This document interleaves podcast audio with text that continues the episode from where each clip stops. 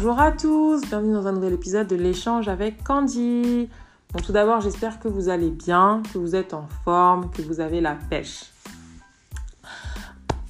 Tout d'abord, je voulais vous remercier. Euh, vraiment merci parce que la réponse au dernier épisode, euh, elle a vraiment été super. J'ai vu que vous avez beaucoup aimé cet épisode. J'ai vu que vous l'avez beaucoup partagé. Je vous remercie pour vos commentaires, pour vos messages, etc., vos retours. Donc, je rappelle, euh, le Instagram, c'est l'échange avec Candy. Donc, si voilà, même pour cet épisode, s'il y a des commentaires ou des feedbacks ou des questions ou que sais-je, vraiment, n'hésitez pas à, envoyer un message en DM ou à laisser un, commentaire sur le Instagram. Mais voilà, l'épisode avec Mohamed, il vous a vraiment plu. Ça m'a fait plaisir. Et, euh, voilà, vous étiez nombreux à vous être reconnus dans son histoire. Et, euh, et je sais pas, voilà, je voulais juste vous remercier. bon, alors aujourd'hui, on va discuter avec Simon. Simon, c'est un RH. Donc, il est RH pour euh, Schneider Electric. Et dans cet épisode, on va parler de comment faire pour se démarquer en fait. On est nombreux à postuler, donc voilà, comment on fait pour se démarquer? Comment on doit faire son CV pour se démarquer euh, Comment réussir son entretien? Comment négocier son salaire? Pourquoi les entreprises, des fois, demandent des qualifications hors normes pour des postes qui n'ont pas forcément besoin d'autant de qualifications? On va discuter de toutes ces choses-là, vraiment tout ce qui est entreprise. On va en parler dans cet épisode, donc soyez prêts. Et on va aussi parler des secteurs d'avenir, là où il faut euh, se former pour trouver de l'emploi dans les années qui viennent. Donc vraiment un épisode complet. Je pense qu'il va vous plaire. Donc voilà, l'échange avec Simon, c'est maintenant. Bonjour Simon, ça va? Bonjour Candice, comment vas-tu? Ça va, ça va très bien et toi? Très bien, très bien. Super. Bon, alors tout d'abord, je voulais te remercier d'accepter de participer à cet épisode du podcast. C'est un vrai plaisir de t'avoir, surtout que c'est un sujet qui, qui, est super intéressant et avoir l'avis d'un professionnel dessus, c'est vraiment top. Bah, c'est moi qui te remercie, je pense que c'est important. Mm. Alors du coup, avant qu'on commence à parler vraiment de recrutement, etc., etc., je pense qu'il y a une première question qui est quand même très importante, c'est est-ce que tu pourrais te présenter pour les personnes qui nous écoutent Oui, donc euh, moi je suis, Simon, j'ai 23 ans mhm. et euh, donc je, je viens d'être diplômé d'un master RH euh, mhm. où j'ai fait ma dernière année en alternance et donc où j'ai fait toute cette dernière année où j'étais recruteur euh, chez Schneider Electric, mhm. donc euh, dans la région parisienne, et où j'ai pu recruter euh, des stagiaires, des alternants, des CDI aussi, donc un peu de tout sur plein de métiers différents. D'accord, ok. Et du coup, ça te plaît? Ouais, ouais, c'est super. C'est super parce que ça permet de rencontrer évidemment des gens, mais aussi de découvrir énormément de métiers qui correspondent pas du tout à, ce que je fais. Donc, c'est passionnant. Ok, bah c'est bien, c'est important d'être épanoui dans son travail. Oh oui. bon, alors j'ai une première question qui est, qui est assez simple peut-être, je ne sais pas. Euh, toi, en tant que RH et de manière générale dans le monde de l'entreprise, qu'est-ce qu'on attend des jeunes sur le marché du travail? Hmm. bah, C'est une très bonne question. Et en fait, euh, j'aimerais bien que la réponse soit simple. Mm. Mais en fait, ça dépend énormément, euh, bah, notamment des managers, de la personne. Euh, en fait, c'est les managers qui vont venir vers nous et qui vont nous dire, voilà, je voudrais recruter telle personne pour tel poste et je voudrais telle personnalité, telle. Et donc, ça dépend énormément de, de chacun. Mais je dirais, s'il y a un facteur commun, c'est vraiment euh, de la flexibilité. C'est-à-dire pouvoir, euh, voilà, pouvoir vraiment euh, faire différentes missions, euh, s'adapter à l'environnement, toujours vouloir apprendre de nouvelles choses. Ça, c'est vraiment toujours très important. D'accord. Ok. Donc, c'est vraiment la soif d'apprendre, la soif d'évoluer, etc. Mmh exactement. Donc, c'est vraiment ce qui est attendu, en plus, bien évidemment, des compétences qui sont propres au poste. Voilà. Ok. Donc du coup, ça m'amène à une autre question. Euh, comment se démarquer en tant que jeune diplômé? Voilà, j'ai mon diplôme en poche, j'arrive, puis je postule à un poste, puis forcément, il y a plein d'autres candidats. On a tous les compétences, on a tous la flexibilité, l'envie d'apprendre. Donc comment je fais pour sortir du lot dans ce cas-là? Bah, C'est vrai que sur le moment, c'est difficile. Déjà, ce qui est important à, voir, c'est que... Euh, justement, on va pas essayer de recruter quelqu'un qui a une liste de compétences euh, qu'on veut ou on va cocher des cases. C'est pas du tout comme ça que ça fonctionne. Euh, il y a évidemment une deuxième étape où c'est plus facile de se démarquer, qui est l'entretien. Mhm. Mais avant d'être euh, pris pour un entretien, il faut déjà réussir à se démarquer. Donc ça, c'est là l'étape qui pour moi est la plus difficile au Mhm. moment du CV. Ouais. Donc euh, déjà, le premier bon conseil, c'est écrivez une lettre de motivation, même si c'est pas demandé explicitement, parce que euh, ça prouve euh, que vous avez pris vraiment le temps pour cette offre. Et en fait, c'est ça le grand conseil, c'est montrer que c'est cette offre en particulier qui euh, vous intéresse et que vous n'avez pas envoyé le même CV, la même lettre de motivation à 50 offres similaires, voilà. Mhm. Donc, euh, donc ça peut s'exprimer de plein de manières, donc une lettre de motivation Mhm. mais aussi pour le CV, en haut du CV, par exemple, euh, mettre le nom de l'offre et- mot pour mot, et comme ça, ça, ça personnalise le CV. Et Mm. ça, c'est des choses qui comptent, euh, c'est des petits détails, mais qui comptent vraiment beaucoup. Et est-ce que ce sont des choses qui sont faites souvent? Par exemple, toi, quand tu reçois des piles de CV, il y en a beaucoup qui mettent le nom de l'offre ou en fait c'est une pratique très rare de faire ça? C'est, c'est pas, en- je dirais que c'est pas encore courant. J'en ai vu, j'en ai vu pas mal, mais c'est vrai que, disons, pour, que pour chaque offre, euh, il y, en a, il y en a peut-être euh, une ou deux. Donc, c'est vraiment, vraiment un, un moyen de se démarquer.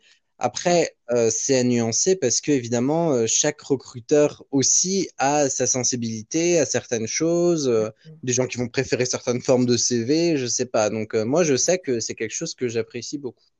Alors, euh, j'ai d'autres questions par rapport au CV. Est-ce que le CV, euh, il doit être euh, en noir et blanc ou est-ce qu'au contraire, c'est recommandé qu'il soit très créatif? Est-ce que maintenant, on voit de plus en plus de CV vidéo? Pour essayer de se démarquer? Il y en a qui font des vidéos, des posts LinkedIn. Est-ce que c'est plutôt vers ça qu'on se tourne ou est-ce qu'il faut garder le CV traditionnel? Là aussi, euh, je pense que en, tant que recruteur, on- évidemment, on est formé pour être objectif sur ces choses-là et, et mhm, juger euh, avec les mêmes critères toutes les formes de candidature, toutes les formes de CV. mhm. Euh, je pense que il y a des, des métiers qui demandent plus de créativité, mhm, il s'agit du marketing, de la communication peut-être, euh, que, que d'autres où c'est moins important.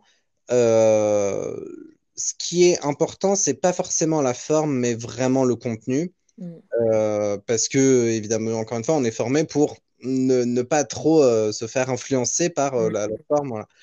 Euh, donc, le contenu, c'est très important de mettre ses compétences, mais aussi ses, ses qualités humaines, de mettre ses, pourquoi pas, ses hobbies, enfin, mettre tout ce qui rend la candidature honnête. mhm. La seule chose au niveau de la forme qui est vraiment importante, c'est l'orthographe. Ah oui, Où ça, vraiment, c'est je m'en doute. Ouais. ça donne euh, vraiment une impression bonne ou mauvaise euh, tout de suite. Euh, autre question par rapport au CV. Est-ce que tu penses que le CV, c'est un format qui va disparaître? Parce que, par exemple, sur LinkedIn, on a les candidatures spontanées ou sur certains sites de recrutement, on ne nous demande pas de mettre le CV, mais de remplir, en fait, des, des formulaires déjà euh, sur le site. Alors, est-ce que le CV, c'est quelque chose qui va durer dans le temps? Alors, c'est une excellente question. Je pense que, que le CV est pas forcément amené à disparaître parce que c'est quand même un bon, un bon réceptacle de beaucoup d'informations Mhm. plus précises que ce qu'on peut avoir euh, sur LinkedIn, parce que souvent, finalement, sur LinkedIn, les gens euh, sont parfois un peu paresseux et ne détaillent pas vraiment leur mission, Ouais. ou alors les détaillent autrement, donc ça peut être un bon complément. Mm. Mais c'est vrai qu'on voit tellement de nouvelles formes de CV, de CV vidéo, comme tu l'as dit, Mm. Euh, ou même de CV papier, mais sans photo, euh, noir et blanc en couleur. Euh, moi, par, par, euh, par conviction écologique, je pense que noir et blanc devrait être la norme, mais, Mm. mais pourquoi pas couleur. Mais ça prend énormément de formes, donc ça va peut-être se diversifier, mais je pense que c'est de toute façon toujours important de pouvoir avoir quelque chose de concret. Mm. Mm. D'accord. Autre question, c'est toujours sur le CV. J'ai entendu dire que les RH ne lisaient pas le CV dans son entièreté et qu'en réalité, ils y passaient à peine quelques secondes. Est-ce que c'est vrai ou est-ce que c'est une intox? Alors, euh, oui et non, évidemment, parce que euh, bon, il faut savoir que un, un recruteur euh, très très expérimenté, comme je ne le suis pas encore, hein, Mhm. pas- je parle pas d'une année, mais vraiment de dix ans d'expérience, hein, Mhm. il peut passer jusqu'à trois secondes sur un CV euh, pour euh, pour les vraiment, euh, enfin, minimum. Évidemment, en général, on en passe plus. Moi, je sais pas, peut-être que je passe entre 30 secondes et une minute. Ah oui, donc c'est vraiment rapide. Donc c'est vraiment ah rapide. En fait, ça dépend de beaucoup de choses.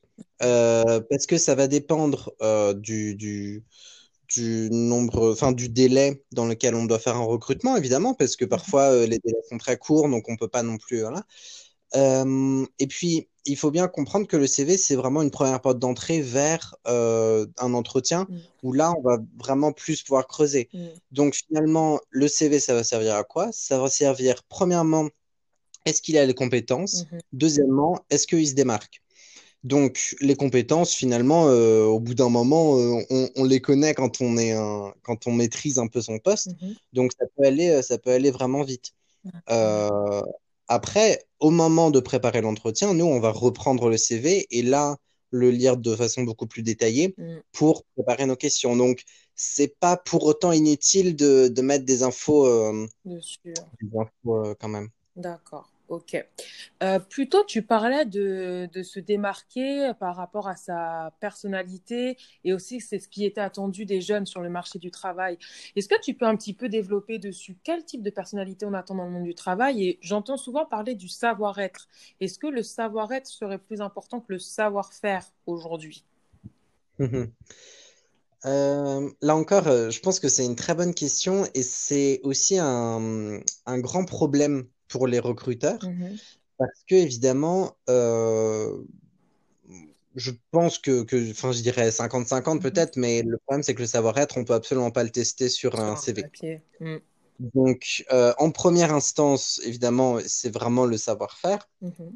Mais euh, déjà, on, peut avoir des petits indices de savoir-être c'est pour ça que c'est important pour moi, évidemment, chacun, chaque recruteur, euh, peut-être que tout le monde dira pas la même chose, mais c'est quand même important de mettre euh, ce qu'on a fait en, dehors, si on a fait 10 euh, ans d'un sport, de musique, si nous-mêmes on, on, écrit des choses, on a créé des choses, voilà, parce que ça donne vraiment un indice de ah bah tiens, il, il, a des passions, il est, c'est, un humain en fait.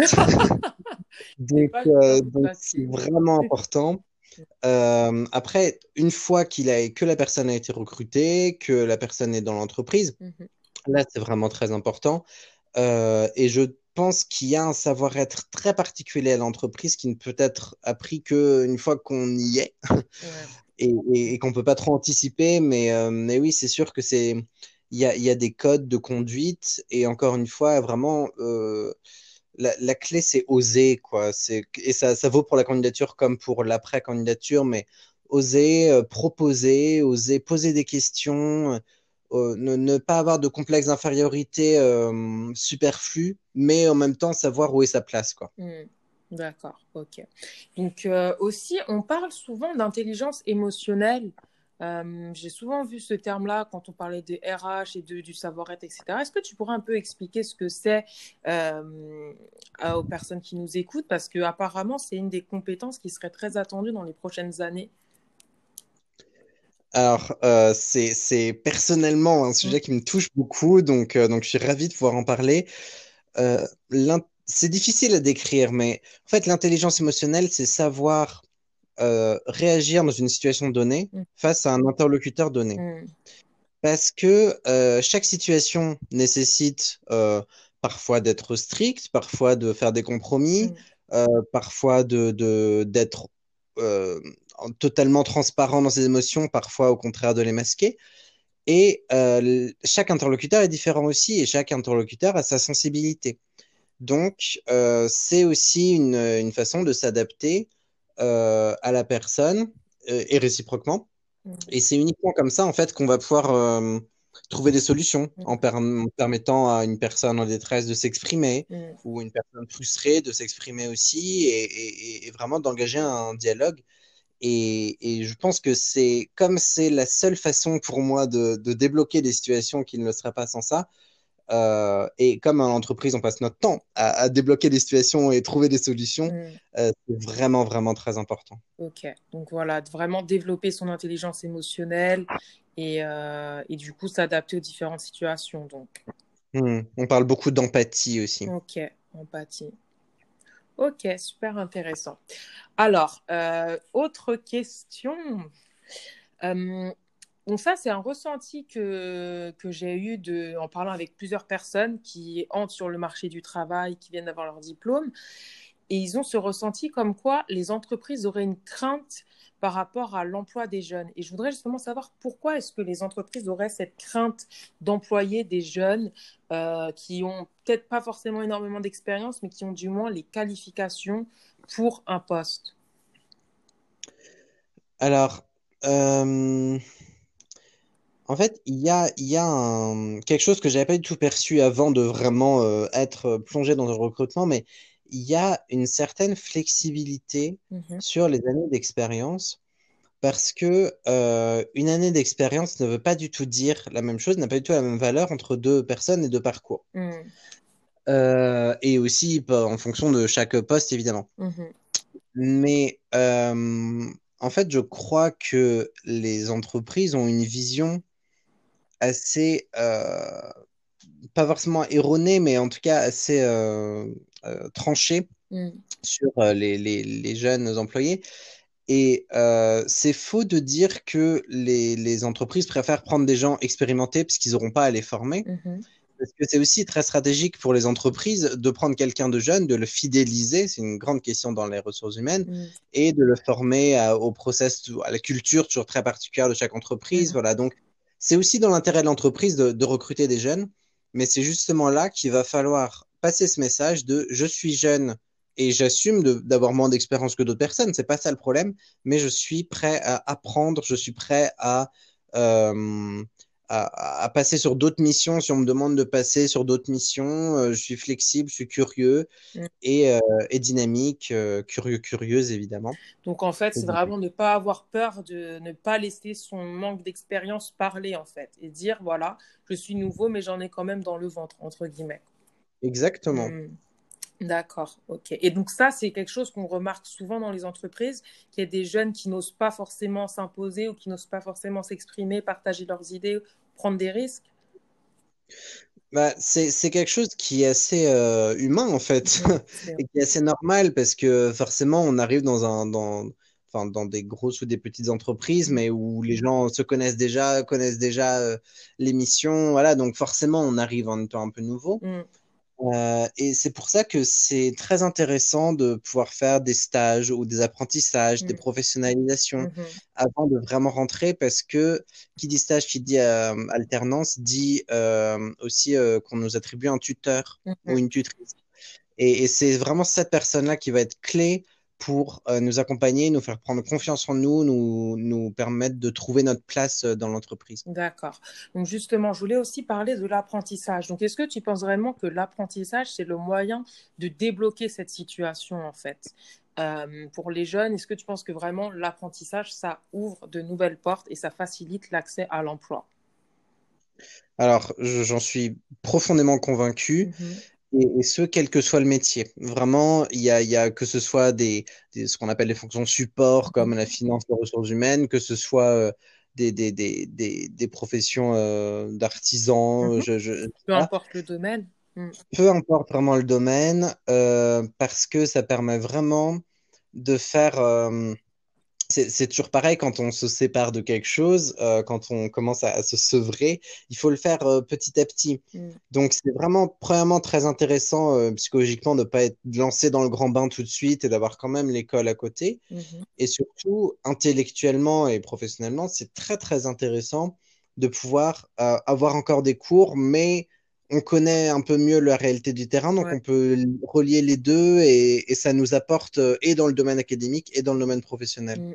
Donc euh, voilà. Et, et c'est une année d'expérience qui, pour le coup, sera extrêmement reconnue par euh, l'entreprise. Mm, mm, Et surtout aussi, ça permet de savoir tout de suite si on aime ou pas un domaine. Parce que aussi, en tant que jeune, ce qui arrive, c'est que plein de fois, on étudie quelque chose pendant des années, à la fac, en école de commerce ou autre, et puis ensuite, on arrive dans le milieu de l'entreprise, puis on se dit, ah, c'est pas ce à quoi je m'attendais. Donc c'est vrai que l'apprentissage, ça permet aussi d'éviter ça, d'une certaine façon. Ouais, et puis soyons honnêtes, euh, les, les cours peuvent être vraiment très peu intéressants euh, quand en plus on n'a pas de concret. euh, Et, ça permet aussi de, de, mettre un peu de sel euh, et, de, et de sens quoi, dans, mm. dans nos cours. Mm. De voir la réalité, tout simplement. Alors, euh, en ce qui concerne l'alternance, euh, donc l'alternance, l'apprentissage, c'est une super expérience, certes, mais apparemment c'est une expérience qui est très difficile à, à mettre en place parce que c'est difficile pour les jeunes de trouver des, des entreprises qui seraient prêtes à accueillir des alternants tout simplement. C'est comme si, ça j'ai l'impression, mais je n'ai pas les chiffres dessus, mais j'ai comme l'impression qu'il y a plus euh, de jeunes étudiants qui veulent une alternance que d'entreprises qui proposent des postes d'alternants. Est-ce que c'est parce que l'alternance est quelque chose de nouveau en France? Alors, euh, c'est quelque chose qui, qui, est vraiment qui est très, euh, très ancré dans la culture française, en fait. Mm. au, départ, c'était vraiment. Il y, y, a vraiment deux types de contrats d'alternance. Il y a mm. les contrats d'apprentissage et les contrats de professionnalisation. Mm-hmm. Euh, originellement, c'est vraiment les contrats de professionnalisation, justement pour ces métiers de l'artisanat dont je parlais, euh, où, ça passait systématiquement par ça. Et finalement, ça s'est développé à, peu près tous les métiers de l'entreprise. Euh, et je dirais qu'il y a des entreprises qui ont pris le train en route mmh. plutôt que d'autres, ça mmh c'est sûr. Notamment, je pense, les entreprises industrielles parce que euh, elles avaient déjà des apprentis euh, sur les lignes de production, donc elles ont juste élargi ça à d'autres fonctions. Mhm. Euh, alors que les, les, je pense les nouvelles entreprises aujourd'hui, des nouvelles technologies, mhm. ont peut-être moins, moins cette, cette fibre naturellement. Mhm. Donc, je sais que, que, que, à Schneider Electric où je travaille, il y a vraiment cette culture de, de l'apprentissage et on recrute énormément. Il y, a, y, a, y, a, des entreprises qui recrutent moins, mais voilà, c'est plus une question de culture, je pense, que de, de rechigner à le faire, parce que finalement, c'est intéressant pour, pour, les deux parties. Mm. Voilà. D'accord, ok. Alors, donc, pour, dans ce cas-là, pour les jeunes qui recherchent un patron pour une alternance, quels conseils donner? Est-ce que ce sera les mêmes que pour une, que pour une recherche d'emploi classique? Donc la même chose, personnalité, se démarquer sur le CV en ayant un CV bien, bien agencé, bien mis en place? Euh, bien, écoute, euh, oui, mm. euh, je suis en train de réfléchir.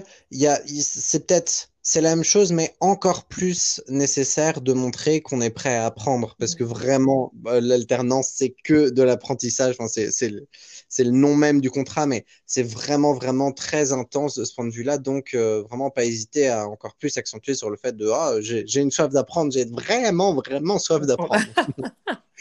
ok, ok. Donc ça, c'est quelque chose à mettre en avant sur le CV et aussi en entretien. Voilà. Euh, maintenant, je voudrais parler un petit peu des CDI. Euh, question un peu peut-être brute, hein, mais pourquoi aussi peu de CDI sont proposés? Aux jeunes en particulier? Ouais, c'est, je dirais que c'est, vraiment un sésame si quelqu'un enseignant se dit Oh, accroche-toi, vas-y bien. Ouais, je suis d'accord. Voilà, alors comment ça se fait? Euh, alors, je ne sais pas si je vais répondre directement à la question, mais justement, ce, je pense que c'est ce, ce, le fait que le CDI soit précieux mm. fait que du coup, on dit aux gens Ah, mais accroche au CDI, garde-le, t'as un CDI, c'est incroyable. Et je pense qu'on a un petit peu tort. Mm. Parce que euh, Évidemment que le CDI, c'est un gage de sécurité. C'est très sécurisant. On peut faire des plans euh, parce qu'on a quelque chose. On peut prendre un prêt à la banque, etc. Enfin, ça ouvre énormément de choses. Mm. Mais euh, je suis pas sûr que ce soit un but en soi euh, nécessaire dès la sortie de diplôme. Mm-hmm. Parce que euh, on a beau être en sortie de diplôme, on a beau avoir fait une alternance, tout ce qu'on veut, on n'a pas encore la certitude de ce qu'on veut faire, de quel métier, dans, le, dans la branche qu'on veut faire, quel métier précisément. Voilà.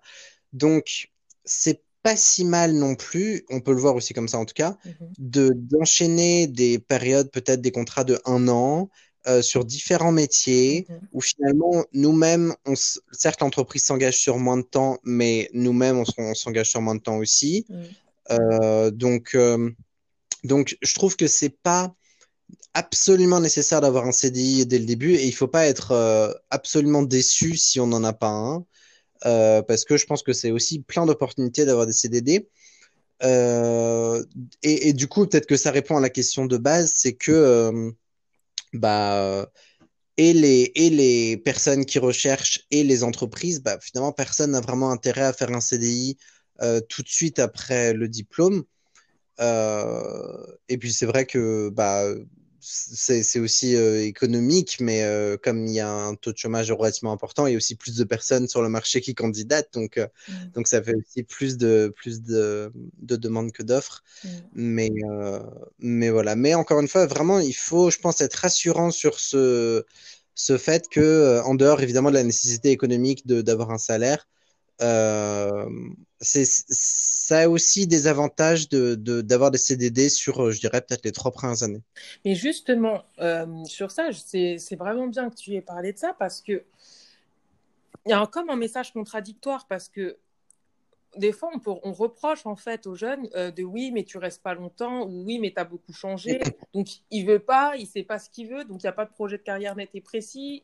Et du coup, qu'est-ce qu'on fait? Est-ce qu'il faut essayer différentes choses ou est-ce qu'il faut, hop, direct, remise de, remise de diplôme, on fonce, CDI, etc. C'est un petit peu, on dirait, voilà, il y a deux routes, laquelle prendre dans ces cas-là? Mm. Ouais, je suis d'accord. Euh, bah, en fait, de- là, pour le coup, c'est vraiment le recruteur qui Mhm. parle, mais euh, je pense que quand on cherche euh, dans un, quelqu'un pour un poste A, on recherche vraiment dans un CV qu'il ait au moins une expérience euh, dans ce poste ou, ou à peu près pareil. Donc bon, voilà. Mm. Après, s'il a d'autres expériences dans d'autres euh, d'autres entreprises, mais surtout d'autres métiers, parce que finalement, euh, le métier A qu'il a fait dans trois entreprises différentes, Mhm. ça c'est vraiment bien, parce qu'il a vu ça dans plein de plein d'environnements différents. Mais la question se pose quand il y a des métiers différents. Et là, euh, bah, soit c'est vraiment trop éloigné et on se dit, bah, euh, il a, il a radicalement euh, changé. En fait, c'est ça, c'est que à la lecture du CV, Mhm. le recruteur va faire le chemin, va essayer de retracer l'histoire du candidat ou de la Mhm. candidate. Du coup, si euh, ce fameux poste A, il l'a eu il y a longtemps, Mhm. on- ils vont se dire, ah bah oui, bah du coup, il a, il s'est orienté vers autre chose. Mhm. Euh, ah, alors, et l'inverse, c'est vrai, si c'est récent, il va se dire, ah bah maintenant, il est vraiment là-dedans. Mm. Mais du coup, ça, c'est vraiment, c'est pas grave et c'est de plus en plus important Mhm. de- et intéressant d'avoir des expériences variées, justement parce qu'on va demander, l'entreprise va demander des- une flexibilité sur l'émission. Donc, tant qu'à faire, si c'est un couteau suisse, c'est parfait. Mhm. Euh, mais le plus important, c'est de savoir l'expliquer. Alors, du coup, l'expliquer dans la lettre de motivation, parce que si on trouve que le parcours est original, on va aussi regarder encore plus la lettre de motivation pour comprendre. Mhm. Donc, qu'est-ce qu'il y a dedans, et puis savoir l'expliquer en entretien. Ça, c'est vraiment le moment un peu euh, classique euh, de début d'entretien où on va Mhm. raconter le parcours.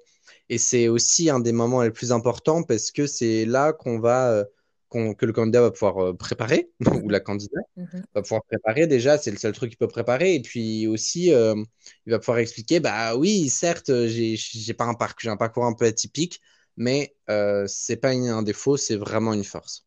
D'accord. Donc, ok. À, valoriser en entretien. Ouais. Ok. Et ça m'amène donc à mon autre question sur les entretiens.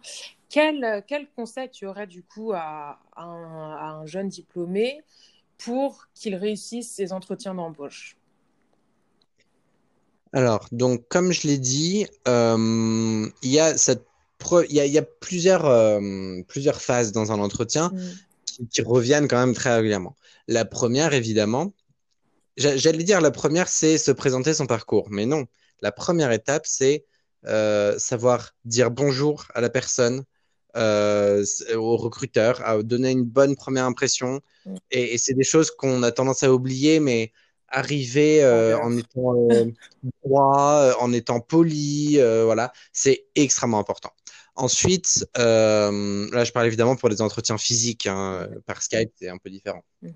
Mais ensuite, il y a cette partie de présentation où euh, là, ça peut durer, euh, des durées très variables. D'ailleurs, on peut, on peut très bien demander au recruteur bah, combien de temps vous me laissez pour, euh, pour ça. Donc, ça peut être 5 minutes, ça peut être 20 minutes. voilà. À ce moment-là, l'important, c'est donc d'aller expliquer donc ce qu'on a fait, Mhm. mais aussi pourquoi on l'a fait, pourquoi on a fait ces choix, Mhm. pourquoi, qu'est-ce qui nous a amené à cette nouvelle, ce nouveau parcours d'études, voilà. Donc vraiment pas juste réciter, mais vraiment euh, bah, expliquer pourquoi, pourquoi on a fait ce chemin-là.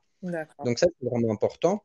Et après, après il y a parfois des questions sur la motivation, où là, il faut... Là, là c'est le seul moment où je dirais, il, il faut être un peu plus connaître peut-être, où là vraiment il faut pas hésiter à montrer que c'est le choix numéro un. Que peut-être il y a d'autres possibilités autre part dans d'autres entreprises, mais c'est vraiment le choix numéro un. Mhm. Même si on hésite, il faut pas hésiter. Il faut vraiment le montrer parce que ça, euh, du point de vue du recruteur qui a plein d'autres candidats, c'est vrai que si dès le début la personne n'a pas commencé, elle est déjà moyennement motivée, c'est pas encourageant. D'accord, je vois. Ok. Ok, donc montrer qu'on en veut encore une fois et qu'on veut ce poste-là et pas une autre. Maintenant, j'ai une autre question, c'est pour les pendant les entretiens, est-ce que c'est bien vu de poser également des, des questions à, aux recruteurs en fait? Parce qu'au final, l'entretien, ça doit être dans les deux sens. Exactement. Et ça, j'ai oublié de le dire, mais c'est le principal conseil, c'est n'oubliez jamais que l'entretien, euh, c'est au moins autant, et je dis bien au moins autant, euh, le candidat qui doit décider ou la candidate qui doit décider si ce poste est fait pour lui ou elle, que, euh, que l'entreprise qui décide si c'est le bon ou la bonne candidate. Mm. Donc vraiment, euh, il, faut, il faut vraiment pas se mettre dans une position de ah, à tout prix, il faut qu'ils me prennent. Mm. Euh, euh, et du coup, je me souviens plus de la question. oui, bah non, tu as répondu. La question, c'est est-ce qu'il faut poser, est-ce qu'il faut poser des questions Oui, il faut poser des questions. Il faut, c'est même, je ne veux pas m'avancer, mais ce serait presque rédhibitoire de ne pas poser des questions. Il faut poser des questions. Euh, après, il y a plein de questions possibles. Mm. Euh, soit on peut en préparer en amont sur, euh, ce, sera mon conseil, sur l'entreprise. Bah, J'ai vu sur le site qu'il se passait ça. mais ça peut être sur bah, ce qui s'est dit pendant l'entretien. Mm-hmm. Et, puis, et puis voilà, ça peut être sur n'importe quoi. Ça peut être aussi faut pas hésiter à demander bah, qu'est-ce que vous avez pensé à la fin de l'entretien, qu'est-ce que vous avez pensé de moi, demander des, des, conseils pour s'améliorer, parce que finalement, euh, c'est aussi ça le but, c'est mm. qu'on donne des conseils euh, pour euh, être encore meilleur après. Ouais. D'accord. Et ça, ils y répondent généralement, les recruteurs, si on leur dit oui, comment j'aurais pu améliorer mon entretien? Est-ce que ça, faut mm. le poser dès la fin de l'entretien ou plutôt à la fin du processus de recrutement? Non, dès la fin de l'entretien. En fait, tout dépend aussi du processus, mais souvent, euh, en tout cas dans les processus que j'ai pu voir aussi en tant que candidat, mhm. il y a euh, un premier entretien avec un RH ou un recruteur, et puis ensuite un deuxième avec le manager ou la manager. Et donc déjà entre ces deux entretiens, euh, moi j'ai été très reconnaissant des entreprises qui m'ont dit, bon, tu passes au deuxième tour, entre guillemets, mhm. mais attention, ça, ça passera pas au deuxième, donc essaye d'améliorer là-dessus c'est rare. Bah, c'est bah, trop rare, c'est beaucoup trop rare. Et, et à mon sens, c'est c'est ça devrait être systématique parce que, en fait, euh, si on rate un entretien et qu'on vous dit pas pourquoi, bah, vous raterez le prochain aussi. C'est ça. Donc, euh, donc c'est complètement débile et c'est dans l'intérêt de personne. Mm. Donc, euh, ouais, ouais, c'est très je dirais, les meilleurs recruteurs pour moi euh, le feront d'eux-mêmes. À la fin, diront bon bah voilà un feedback, voilà. Mais euh, faut pas hésiter à demander parce que euh bah, si, si, si, la personne, si le recruteur est un petit, petit peu professionnel, il le prendra bien parce qu'il se dira, bah, justement, cette personne euh, se remet en question. Euh, voilà. Il essaie de bien faire son travail, enfin, ou du moins essaie de. Exactement. Mais pourquoi les entreprises n'envoient pas de lettres, enfin, de lettres ou d'emails de refus Ou pourquoi est-ce que quand il y en a, ils sont génériques? Hum. euh, bah, Parce que alors encore plus pour les stages alternance et, de moins en moins quand on monte en, année d'expérience, mais globalement, euh, on a, euh, on a peut-être euh, n'importe quoi, mais 200 candidats. Et, et, et, tout ça, en fait, on aurait deux solutions. Soit on imprime le CV, on le met dans une enveloppe avec une lettre qu'on écrit en disant cher monsieur ou madame, voilà, et on envoie ce qui prendrait beaucoup de temps, soit c'est sur l'ordinateur maintenant de plus en plus. Mm. Mais à ce moment-là, il faut sélectionner la personne, envoyer un mail, l'écrire.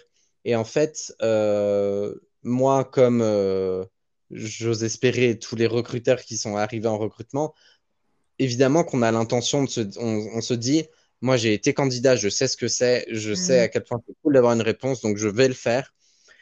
Et en fait, euh, bah on peut pas et euh, on peut pas et à la limite, parfois ça m'est arrivé, euh, ça m'est arrivé deux fois en un an Mhm. de me dire, waouh, j'ai un quart d'heure là devant moi, je vais écrire à des gens, Mhm. Euh, mais mais finalement, on en vient à se demander pourquoi est-ce que je répondrais manuellement à deux candidats alors qu'il y en a eu 1500 depuis le début de l'année euh, qui ont reçu des messages automatiques. Donc, du coup, ça, ça, c'est, mais c'est vraiment un problème. Honnêtement, c'est vraiment un problème parce que euh, quand on est en recrutement, euh, nos, nos missions ne sont pas que de choisir les candidats, etc. Mais il y a toute une, une, euh, un terme qui s'appelle l'expérience candidat. Mhm. Donc vraiment euh, que la personne, même si elle est refusée, reparte satisfaite avec une bonne image de l'entreprise. Et et c'est sûr que faire des réponses personnalisées, ce serait génial.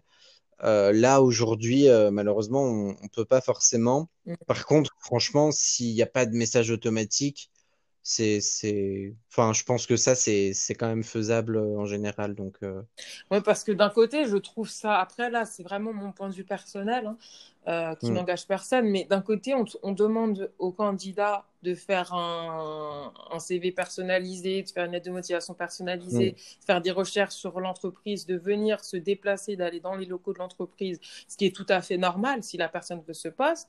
Mais d'un autre côté, l'entreprise, elle ne fait pas forcément l'effort de dire pourquoi il y a eu refus, alors qu'au final, euh, un, un job, c'est pour les deux personnes. C'est l'entreprise a besoin du collaborateur et puis le, candidat a aussi besoin de l'entreprise, mais c'est dans les deux sens.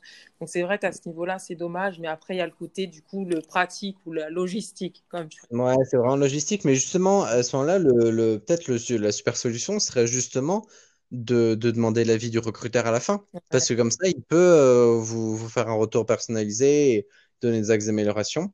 Et comme ça, bah, euh, si on reçoit un message automatique de refus, au moins on, on sait pourquoi. Ouais, c'est vrai. Bon, au final, exactement. La bonne vieille méthode, humain à humain. Voilà. Incroyable. C'est quand même souvent la solution. Hein. Ça. Elle était très simple au final, cette solution. bon, alors maintenant, je voudrais parler d'un autre point qui est important quand même, puisque voilà, c'est le sujet de la paye et du salaire.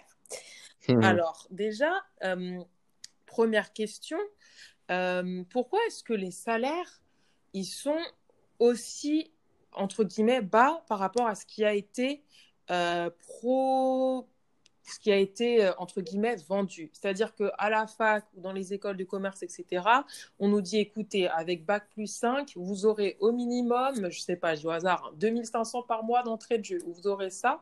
Et puis on arrive, mmh. on fait des recherches et on voit les postes proposés n'ont pas forcément les, les, rémunérations qui suivent ce qu'on nous avait, entre guillemets, promis à l'école. Comment expliquer mmh. ça? Euh, bah, très honnêtement, euh, je pense que c'est du côté de l'école qu'il faut changer quelque chose parce que les... il, y a, il y a une réalité du marché du travail qui dépend, qui est hyper compliquée. C'est des algorithmes qui seraient impossibles à, à faire, mais qui dépend euh, de, de, la taille de l'entreprise, euh, qui dépend de la localisation du poste, parce qu'évidemment, à Paris, on ne sera pas payé pareil. Euh, qui dépend euh, du, de, aussi et surtout de la réalité du marché du travail, parce que évidemment, s'il y a euh, énormément de, gens qui postulent pour un poste, bah, on a, on a pas on a moins besoin de les attirer avec un salaire plus grand. Donc, il y a aussi tout, toute cette réalité économique, mais qui s'applique à toutes les entreprises à, à égalité. Mhm. et, et, et peut-être que les écoles, à ce moment-là, c'est elles qui survendent Ouais. euh, des, des salaires qui en fait sont pas du tout réalistes. Mhm. Donc, euh, donc voilà. Mais, mais c'est vrai que le problème, c'est que mon conseil pour ces premières négociations salariales, Mhm. C'est justement de demander à l'école euh, à combien sortent les diplômés. Mm. Donc, du coup, si les écoles donnent des chiffres mauvais, c'est sûr que ça va pas, ça, ça va pas marcher. Mm. Mais euh, bon, c'est le, sans vouloir mettre la pression, le premier salaire est vraiment très important parce que c'est à partir de ce premier salaire qu'on va fixer le prochain et le prochain et le prochain. Donc, euh, donc le premier salaire est vraiment très important et, et je m'adresse évidemment encore plus aux, aux, filles parce qu'il euh, il y a des études euh, malheureusement qui, qui, montrent que les, les filles osent moins euh, pour un même, même poste, même diplôme, tout ça, elles vont commencer en demandant moins et, et ça. Et après, en fait, c'est un cercle vicieux parce que tu commences avec moins et il se base sur ça pour ton prochain poste et ton prochain poste et ça fait qu'au final, ben, ça va prendre des années pour rattraper cet écart voir ça voir ça va grandir et, et en fait euh, et évidemment c'est pas la seule euh, la seule explication de, de, l'inégalité salariale homme-femme euh, et heureusement j'ai envie de dire les grandes entreprises font de plus en plus des, des, des accords et des engagements pour ça. Enfin moi je sais que c'est quelque chose de très important et je rejoindrai jamais une entreprise qui peut pas me prouver ça donc donc voilà. Mais mais c'est vraiment très important euh, d'oser, d'aller demander, de, de, mais de d'expliquer quoi, de dire, bah écoutez, moi je sors de cette école qui est euh, classée temps, euh, voilà, euh, l'école devrait pas être un critère, mais malheureusement ça l'est. Euh, voilà, j'ai tant d'expérience, je corresponds à ça, ça, ça sur votre poste, donc je pense que je mérite ta, ta, ta. Donc, donc voilà, c'est c'est aussi une négociation. Attention par contre, euh, c'est une négociation quand il s'agit d'un CDI, euh, voire d'un CDD parfois, mais il y a quand même, euh, pour ce qui est des stages d'alternance, tout ça, en général, il y a des grilles et c'est très rarement négociable. D'accord. Et comment ça se passe la négociation en fait? Donc euh, déjà, à quel moment du processus est-ce qu'on peut essayer de négocier son salaire? Une fois qu'on nous a fait une offre d'emploi, à la fin du deuxième entretien, comment ça se passe? Et puis, qu'est-ce qu'on fait? Est-ce qu'il faut venir avec un gros salaire? Et puis ensuite en parlant, mmh. on réduit. Est-ce qu'on vient, on dit ça, c'est mon chiffre? Et puis je ne négocie pas. Est-ce qu'il faut avoir une fourchette? Comment ça se passe? Euh, bah, c'est très important, je pense, euh, surtout la question du timing, de quand l'aborder. Euh, définitivement, pour moi, le premier entretien, c'est pas du tout un moment où il faut en parler.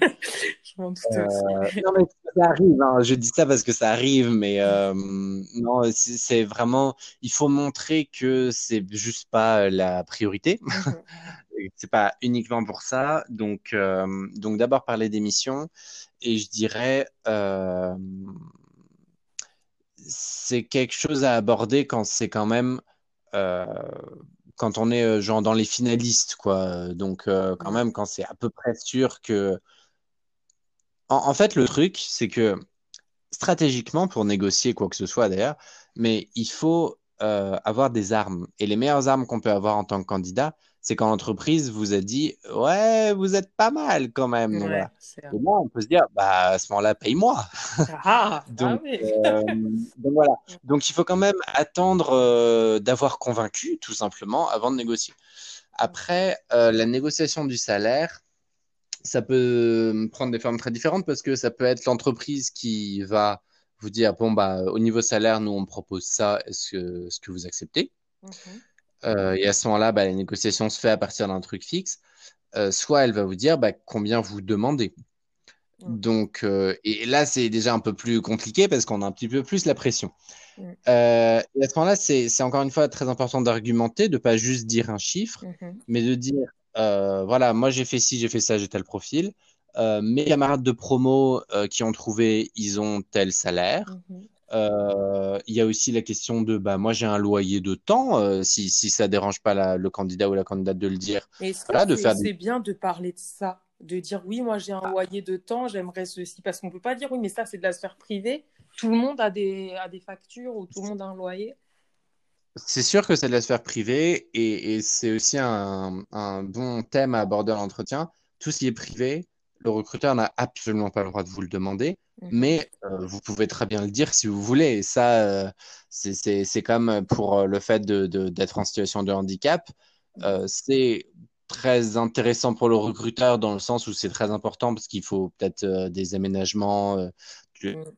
Mais il peut pas vous le demander. Mais par contre, vous pouvez le dire. Donc ça, pareil. Je dis le loyer, c'est un exemple. Ouais. Vous voulez pour argumenter et, et arriver avec pour toutes ces raisons, voilà ce qui me semble honnête. C'est pas un... Il faut que ça paraisse euh, pas euh, démesuré, quoi. Voilà. Et après, la négociation, elle, elle longtemps, euh, ça, ça, peut être aussi, il faut bien voir, ça peut être, bon, bah, je vais vous donner moins en salaire, mais je vais vous donner tels avantages en plus. Voilà. Donc, je pense que c'est important, encore une fois, l'entreprise et le recruteur en face ou la recruteuse en face de vous est un adversaire en fait. C'est vraiment euh, les deux veulent rejoindre l'entreprise. Euh, vous voulez rejoindre l'entreprise et l'entreprise vous veut. Non, on peut parler en tant qu'ami parce qu'on sait que qu'on se plaît quoi. C'est un peu comme un, comme un, premier date quoi. ouais, je vois. J'aime bien le, la petite métaphore. Ok, alors euh, maintenant, euh, justement aussi, pour avoir cette marge de négociation, il faut avoir un profil qui plaît. Alors, quelles sont les compétences qui sortent du lot? Par exemple, euh, je ne sais pas, est-ce que ça peut être parler une langue étrangère? Est-ce que c'est savoir faire tout ce qui est le codage? Quelles sont ces compétences qui sont très rares sur le marché du travail et les avoir, ça nous permettrait, en tout cas, ça nous faciliterait la tâche? Hmm, c'est difficile de répondre à cette question parce que là, ça dépend vraiment, vraiment des, des postes. Hmm. Euh, ce qui est sûr, euh, c'est qu'au niveau des langues, avoir l'anglais euh, aujourd'hui, c'est c'est plus qu'important. Enfin, c'est vraiment nécessaire. Après, en fonction du poste, un, un, niveau différent, évidemment, et de maîtrise mhm. est demandé. Mais je dirais un anglais professionnel dans le sens où on peut euh, lire des documents euh, parfois techniques en anglais et pouvoir euh, interagir avec des gens anglophones au quotidien, quoi, ça c'est ça c'est de plus en plus nécessaire parce que que ce soit en France ou ailleurs, il y a des il y aura des collègues anglophones potentiellement, donc donc ça ça c'est important. Avoir une, une seconde, enfin une troisième langue en l'occurrence, c'est c'est très très bien. en fait, pour essayer de donner une réponse, ce qui va vraiment faire la différence, c'est ce qui va permettre au recruteur ou au manager de se dire, tiens, après ça, il peut faire autre chose. Euh, je peux, euh, pour l'instant, mes missions, c'est prévu de, de le mettre euh, dans un site de production où tout le monde est français, mais s'il y a besoin de machin là, c'est possible avec cette personne. Mmh. si si finalement y a, y a, j'ai des gens qui font du code, c'est pas prévu qu'il en fasse, mais s'il en a, bah, euh, c'est vachement bien. Mm. Euh, il y a des langages comme Python, par exemple. Euh, ça fait, mine de rien, pas si longtemps que c'est enseigné à l'école. Donc, bah, c'est, ça, c'est, c'est aussi un avantage. Mm. Donc, voilà, donc plein, plein de. Tout ce qui peut donner des cordes différentes à, son arc, quoi. Mm. D'accord. Ok. Ok. Alors aussi, je voulais parler, bah, comme on parlait de, l'étranger, etc. Est-ce qu'aujourd'hui, le passage euh, à l'étranger est une étape obligatoire euh, pour les jeunes euh, Français qui cherchent un travail? Est-ce que voilà, faire un stage à l'étranger, c'est vraiment extrêmement nécessaire? Est-ce que faire un master ou je sais pas, faire un Erasmus ou que sais-je, c'est vraiment important? Mmh en, fait, euh, c'est pas obligatoire. Mm. Euh, évidemment, ça dépend encore une fois des métiers, des postes, ça. Mais c'est pas obligatoire euh, en tant que tel. Euh, pour des raisons qui pourraient être, c'est important d'avoir fait ce métier dans une langue étrangère, dans un pays étranger. Mm-hmm. Là où c'est important, c'est premièrement pour la maîtrise de la langue, en l'occurrence souvent l'anglais, euh, parce que ça donne, mine de rien, une estimation du, niveau de, maîtrise de la langue. Mhm. Et d'ailleurs, c'est un bon conseil pour les CV aussi. Toujours mettre quelque chose de précis, pas juste mettre maîtrise de l'anglais ou anglais professionnel. Mhm. Mettre si on a passé des tests, euh, quel niveau on a eu. Mm. Euh, voilà. Et si on n'a pas fait de test, bah, justement, avoir une expérience à l'étranger, le recruteur se dit Ah, bah oui, là, en effet, il a fait quelque chose en anglais, quoi. J'ai une preuve. Mm. Donc, ça, ça peut être bien. Et surtout, là où c'est très intéressant, c'est que ça permet de grandir à vitesse grand V. Et euh, humainement, ça permet d'être beaucoup plus mature et, vraiment d'expérience. C'est quelque chose qui se sent euh, chez le candidat, même dans le CV, mais surtout dans l'entretien. Euh, passer six mois à l'étranger, c'est pas anodin et, ça permet vraiment de, devenir un peu plus adulte. Et ça, évidemment, c'est vraiment un plus. Ok, donc ça, c'est très recommandé. Par contre, euh, ce que je voulais dire, c'est aussi ce que j'ai remarqué, c'est qu'il y a énormément de jeunes Français qui quittent la France suite à leurs études parce qu'ils ne trouvent pas forcément de poste ou autre et qui vont dans des pays euh, anglophones, euh, États-Unis, Royaume-Uni ou Canada. Alors comment expliquer ça, cette, cette fuite des cerveaux, entre guillemets? Euh, bah, c'est une suite des cerveaux euh, inégale entre les postes parce que, par exemple, en, en, microélectronique, on est très très fort en France. Donc ça, c'est plutôt les étrangers qui viennent, qui sont attirés par la France. Donc c'est un exemple comme un autre, mais euh, je pense qu'en fait, disons que c'est pas quelque chose sur lequel je m'inquiéterais plus que ça, parce que je pense que c'est aussi symptomatique tout simplement d'un d'un marché du travail qui est de plus en plus globalisé, où il y a de moins en moins de frontières et, euh, et où de toute façon les gens euh, euh, parfois ne, ne, ne, ne, font même pas attention au fait qu'ils changent de pays parce qu'ils ne changent pas de pays, ils changent juste de mission. Et il se trouve que cette mission est à l'étranger. Donc, donc c'est beaucoup moins il y a beaucoup moins de poids en fait euh, sur la, migration. Et c'est pas parce qu'il va passer euh, cinq années à Londres qu'il va pas revenir après en France. Euh, mm. C'est aussi beaucoup d'opportunisme finalement. Mm, je vois. Est-ce que je me disais aussi peut-être que c'est le modèle de recrutement anglo-saxon qui plaît plus que, ou en tout cas qui attire des jeunes? Parce que par exemple, ce que j'ai remarqué, euh, dans les pays anglo-saxons, ils sont plus axés, bon, écoute, même si cette personne n'a pas d'expérience, on lui donne sa chance, donc ils vont te recruter facilement. Par contre, le bémol, c'est qu'ils peuvent virer très vite. Hmm. Alors qu'en France, j'ai l'impression que c'est quand même l'opposé. Ils veulent vraiment avoir des grosses garanties. Euh, combien d'années d'expérience, ça, ça, ça et ça. Et puis une fois que tu es dedans, bon, ils vont pas te virer facilement parce qu'il y a les prud'hommes, parce qu'il y a tout ça. Donc est-ce qu'il n'y a pas ce côté-là, deux modes de, de recrutement opposé? Non, c'est très intéressant. Euh, je, c'est, en grande partie vrai. Euh, il y a aussi, encore une fois, des études qui, montrent que culturellement, les Français et, d'autres sont beaucoup plus averses au, au, risque, aiment pas trop voilà, parier, par rapport aux, anglo-saxons et typiquement les Américains qui sont le, cliché même dans, dans, nos esprits, en tout cas, mm. de, de ça et de l'entrepreneuriat à volonté. Mm-hmm. Euh, c'est très possible. Euh, je pense qu'en effet, les, les gens, euh, les, les, jeunes aujourd'hui se sentent plus reconnus ou en tout cas sont flattés du fait qu'on sur eux, sur l'avenir. après, c'est comme tu l'as dit toi-même, c'est du coup encore plus difficile de se faire sa place et, et de d'avoir un contrat, bah, un CDI, etc.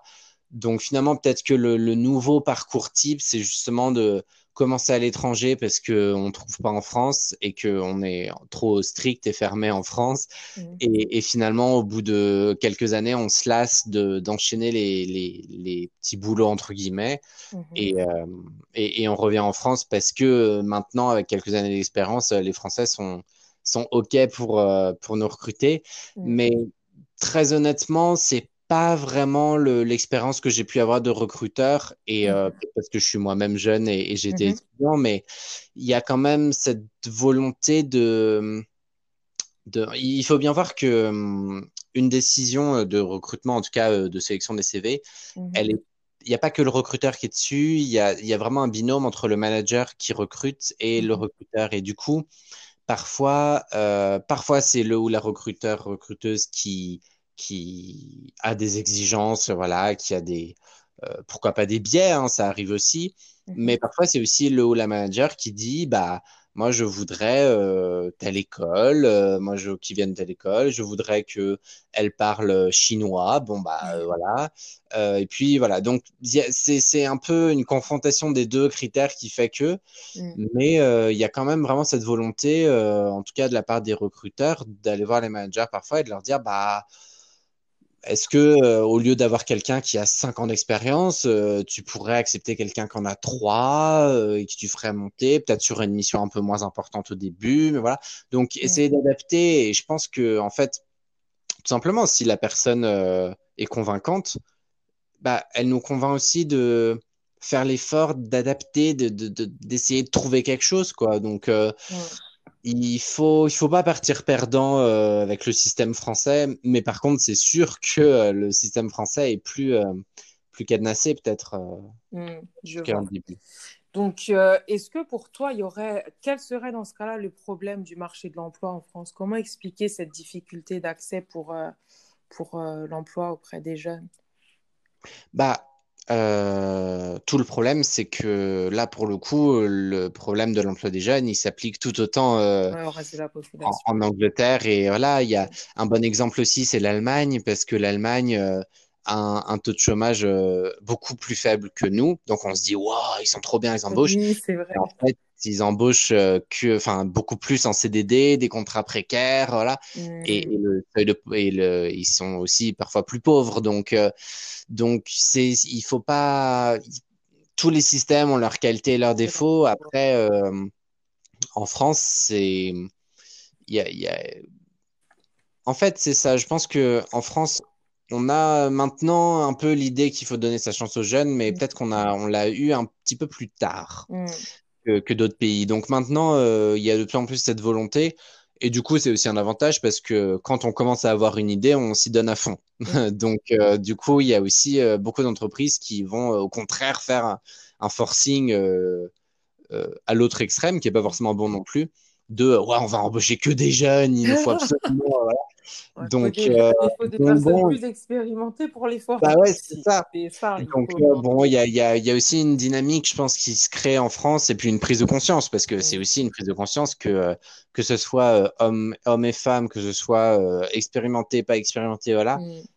Il faut de la diversité dans tous les secteurs, dans tous les métiers. Donc, Euh, c'est aussi un discours avec lequel il faut arriver. Euh, voilà, j'ai peut-être euh, deux ans d'expérience de moins que l'offre, mais j'ai postulé et. Et si on veut accepter, c'est pour une raison aussi. Des fois, c'est ce qu'il faut. Exactement. autre question est-ce que la jeunesse, elle serait pas trop qualifiée? Est-ce qu'en fait, il n'y a pas tout simplement trop de personnes qui ont des masters et ce qui fait que le master c'est peut-être triste à dire, mais peut-être qu'il n'a pas autant de valeur qu'il a pu l'avoir auparavant? C'est sûr c'est sûr que c'est c'est une valeur bien différente, euh, un peu comme l'anglais d'ailleurs, qui au départ était très différenciant et maintenant bah, on, le demande absolument. Mm. Donc euh, donc c'est un peu pareil. Euh, je c'est difficile de, de, de, répondre à cette question honnêtement, mais je pense que là encore, c'est important d'avoir euh, d'avoir des outils, euh, que ce soit académique, d'avoir fait un master, d'avoir fait euh, des stages, voilà. Mais ce qui compte, c'est vraiment ce qu'on en fait et, et, comment on peut le présenter. Et, et, voilà, donc c'est pas parce qu'on a que deux personnes ont le même master que elles sont pareilles et même au contraire. Mmh donc c'est peut-être aussi un avantage. Comme le master, c'est euh, quelque chose qu'on demande systématiquement, évidemment, c'est pas quelque chose, je schématise, hein, mais euh, bah justement, c'est peut-être l'occasion de passer moins de temps à, expliquer, bah voilà, j'ai un master, mais à passer plus de temps sur, euh, bah voilà, ce que j'ai appris en plus, voilà, je, j'ai fait telles activités extrascolaires, j'ai fait, voilà, et, et c'est, c'est la c'est le nouveau critère différenciant, quoi. Mais je comprends, mais euh, ce que je veux dire, c'est que est-ce qu'aussi, est-ce que pour certains postes, c'est vraiment nécessaire d'avoir un master? Parce que des fois, on voit les attentes pour certains postes, euh, master ceci, cela, puis au final, que fait la personne? La personne, elle va faire un poste qui va peut-être pas être forcément très stimulant. Je sais pas, elle va remplir un tableau Excel et puis voilà. Et du coup, ça peut créer aussi une certaine frustration, ce qu'on appelle des fois le burn-out. Est-ce qu'il n'y a pas trop d'attentes sur le candidat et au final, pour des missions qui sont pas, qui nécessitent pas forcément d'avoir fait un doctorat, de parler 10 000 langues, etc. Hmm. Bah, en fait, euh, c'est pas anodin qu'on parle de marché du travail parce que c'est vraiment un marché euh, que, comme les fruits et légumes parce que euh, non mais je, je, prends volontairement l'exemple de l'agroalimentaire parce qu'en en fait euh, il y a, y a tout, tout un truc en ce moment euh, qui est que les entreprises euh, agroalimentaires, bah, peut-être à un moment se sont dit bon bah de toute façon tout nous est permis, donc on va prendre des libertés. Mm. Et c'est au, consommateur individuel de faire des boycotts s'il le, le veut et de dire bah nous on veut pas. Et du coup les entreprises seront obligées de s'adapter pour euh, ramener la clientèle. Mm. Et c'est un peu pareil, c'est-à-dire que si et ça arrive hein, évidemment euh, il y a des offres d'emploi qui demandent un niveau beaucoup trop élevé pour les missions qu'on donne, mm. eh ben, on ne postule pas. Et si euh, l'entreprise a vraiment besoin de ce poste et qu'elle voit que bah il n'y a pas de candidat et que personne ne veut, euh, eh ben elle va réfléchir et elle va revoir ses exigences tout simplement. Donc euh, donc vraiment la meilleure chose à faire et c'est peut-être le conseil le plus simple à donner, mais voilà, si vous ne sentez pas une offre d'emploi, mais vous ne postulez pas parce que la, première impression est quand même très très souvent la bonne et, et ça se passera pas bien. Donc euh, mm. donc c'est un bon réflexe de d'être un peu exigeant aussi quoi. Même si c'est pas facile. D'accord. Alors j'ai mon avant-dernière question, mais je pense que tu as un peu répondu au cours de, de notre échange. C'est du coup aujourd'hui, un diplôme, ça ne garantit pas forcément d'avoir un emploi et ça ne garantit pas forcément un emploi qui va euh, donner ce qu'on appelle généralement une bonne paye. Non. Réponse euh, Non, bah ça. Déjà, chacun a ses critères d'une de, bonne paye, chacun a ses nécessités économiques aussi. Mhm. Mais euh, en, fait, euh, ce qui va, ce qui va, tout simplement, ce qui va garantir une bonne paye, c'est le fait de se rendre indispensable et, et, et, unique aux yeux de l'entreprise et du recruteur pour ce poste-là. Mm. Euh, donc là, ça peut passer par beaucoup de choses. Ça peut passer euh, peut-être par le diplôme et, et, voilà, parce qu'il se trouve que pour ce poste-là, bah, le manager voudra absolument tel diplôme, telle compétence. Euh, mais ça peut passer aussi par le fait que bah, le recruteur ou la recruteuse va sortir l'entretien en se disant euh, Ouais, bah, c'est le, le, seul ou la seule de tous, les, tous ceux que j'ai vus euh, où je, je sais qu'il va tout donner, quoi. Ou elle va tout donner, ou juste, bah, j'ai senti qu'il ou elle était sincère en entretien. Et ça, ça joue énormément aussi. Il faut pas essayer de jouer, de jouer, ça sert à rien. Mm. Donc, donc voilà, donc c'est aussi plein de petites choses comme ça. Euh, beaucoup de choses qu'on peut pas euh, contrôler aussi parce que c'est juste euh, comment on est.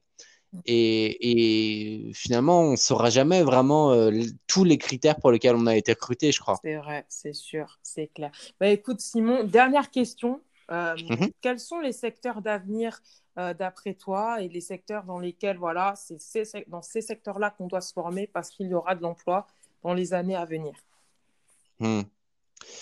Euh, en fait, je trouve, avec le recul d'une année, que ce qui est vraiment hyper précieux aujourd'hui, c'est les profils hybrides. Mmh. C'est-à-dire soit des gens qui ont fait euh, une expérience euh, d'ingénieur ou de BTS ou voilà, et une expérience un peu euh, plus euh, de management, je dirais, donc sur des fonctions support, mmh. donc qui ont eu, je sais pas, une expérience en ressources humaines ou, ou juste un, bah, pour, pour les très hauts diplômes, un MBA, ça existe mmh aussi mais voilà, qui, qui, sont un peu sur les deux domaines pratiques et, et, moins, et plus gestionnaire, quoi, économique. Et euh, l'autre euh, l'autre profil hybride qui existe et qui va être très demandé, c'est des gens qui vont avoir des capacités techniques, euh, je sais pas, d'électrotechnique par exemple, ou voilà, mais qui vont avoir aussi des, des compétences dans les nouvelles technologies. Parce qu'en en fait, aujourd'hui, il n'y a plus trop de métiers manuels mm. dans lesquels on ne va pas demander de connaître, d'avoir des bases dans des langages, dans voilà, parce que on met, on, met beaucoup, on va mettre, je sais pas, je dis n'importe quoi, mais de l'intelligence artificielle dans dans des moteurs. Je, je sais pas. Et du coup, les gens qui devaient faire juste des moteurs hier, aujourd'hui, vont devoir faire des moteurs et avoir des bases dans la programmation. Voilà. Donc, euh, donc ça, vraiment, euh, avoir encore une fois plusieurs cordes à son arc, hein, c'est un peu euh, malheureusement un, refrain à son piternel, mais, mm. mais vraiment, on, va demander des gens qui savent s'adapter à un truc qui bouge tout le temps, dans tous les métiers et tous les deux ans. donc, donc c'est compliqué, mais encore une fois, c'est les deux les deux trucs très importants pour s'adapter, c'est euh, la curiosité et puis euh, la flexibilité, quoi. C'est ça. Et de toute façon, je pense qu'aujourd'hui, on est vraiment dans un monde comme ça. À l'époque, comme papa, maman, voilà, on travaille pendant 30 ans dans une grosse boîte. C'est fini aujourd'hui. Les gens ouais, Franchement, c'est beaucoup mieux. Hein. Vraiment, euh, c'est mieux pour tout le monde parce qu'en plus, au bout de 30 ans, dans une même boîte. Voilà, bah, on n'a plus d'idées très fraîches. Voilà. Donc, encore une fois, c'est gagnant-gagnant pour tout le monde et, et, et, il faut vraiment toujours garder à l'esprit euh, dans toutes les étapes du recrutement que l'entreprise aussi, elle a des besoins, elle a des urgences et, euh, et, et, elle a envie de recruter des gens, en fait, tout simplement. Et parfois, on l'oublie. Mm. Ils ont besoin, c'est donnant-donnant. C'est 50 au final.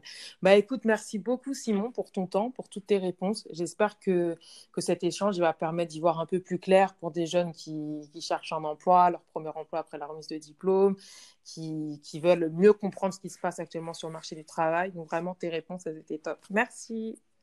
Merci à toi.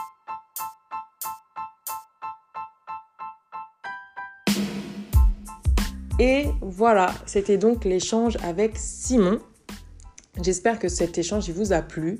En tout cas, je pense qu'il a vraiment donné tous les éléments pour que vous allez chercher là, les stages, les alternances, les, les jobs, les jobs d'été, les CDI, tout ça. Je pense que là, il a vraiment tout donné. Donc maintenant, c'est à vous, vraiment, euh, c'est à vous de faire les choses. Euh, mais vraiment top. Ses conseils, euh, vraiment top. Merci beaucoup à, Simon pour son temps, vraiment top. bon, alors voilà. C'est tout pour moi pour aujourd'hui. Donc si cet épisode il vous a plu, n'hésitez pas vraiment à le partager autour de vous. Euh, parce que voilà, sharing is caring comme on dit. Euh, n'hésitez pas à laisser un commentaire sur Instagram ou à envoyer un message euh, en DM. Donc c'est l'échange avec Candy. Et aussi à suivre le compte sur Instagram. Et si vous écoutez depuis Apple Podcast, vous pouvez aussi écrire une, une review directement sur, sur l'appli d'Apple Podcast. Donc voilà. Euh, et, voilà, je pense que c'est tout pour moi. En tout cas, moi, je vous dis euh, merci beaucoup de m'écouter. À très vite pour un nouvel épisode. Donc, le prochain épisode, ce sera avec le DG de la mission locale de Paris. Là encore, échange très intéressant parce que lui va apporter une vision plus globale du coup, il comprend aussi le point de vue du jeune qui recherche. Il, a aussi le point de vue de l'entreprise. Du coup, il a un point de vue plus, global, nuancé. Il va expliquer aussi qu'est-ce qui a été mis en place par la mission locale et le gouvernement pour aider les jeunes qui cherchent. Parce qu'il y a beaucoup de choses qui ont été mises en place. Euh, il va expliquer aussi voilà comment faire pour, trouver, pour, chercher, pour se démarquer. Il, va vraiment expliquer plein de choses aussi. Donc euh, pareil, vraiment top l'échange avec, euh, le DG de la mission locale de Paris. Donc je vous dis à très vite pour l'épisode avec le DG de la mission locale. En attendant, vous, vous prenez soin de vous, vous restez positif, vous restez optimiste et puis on se dit à très vite.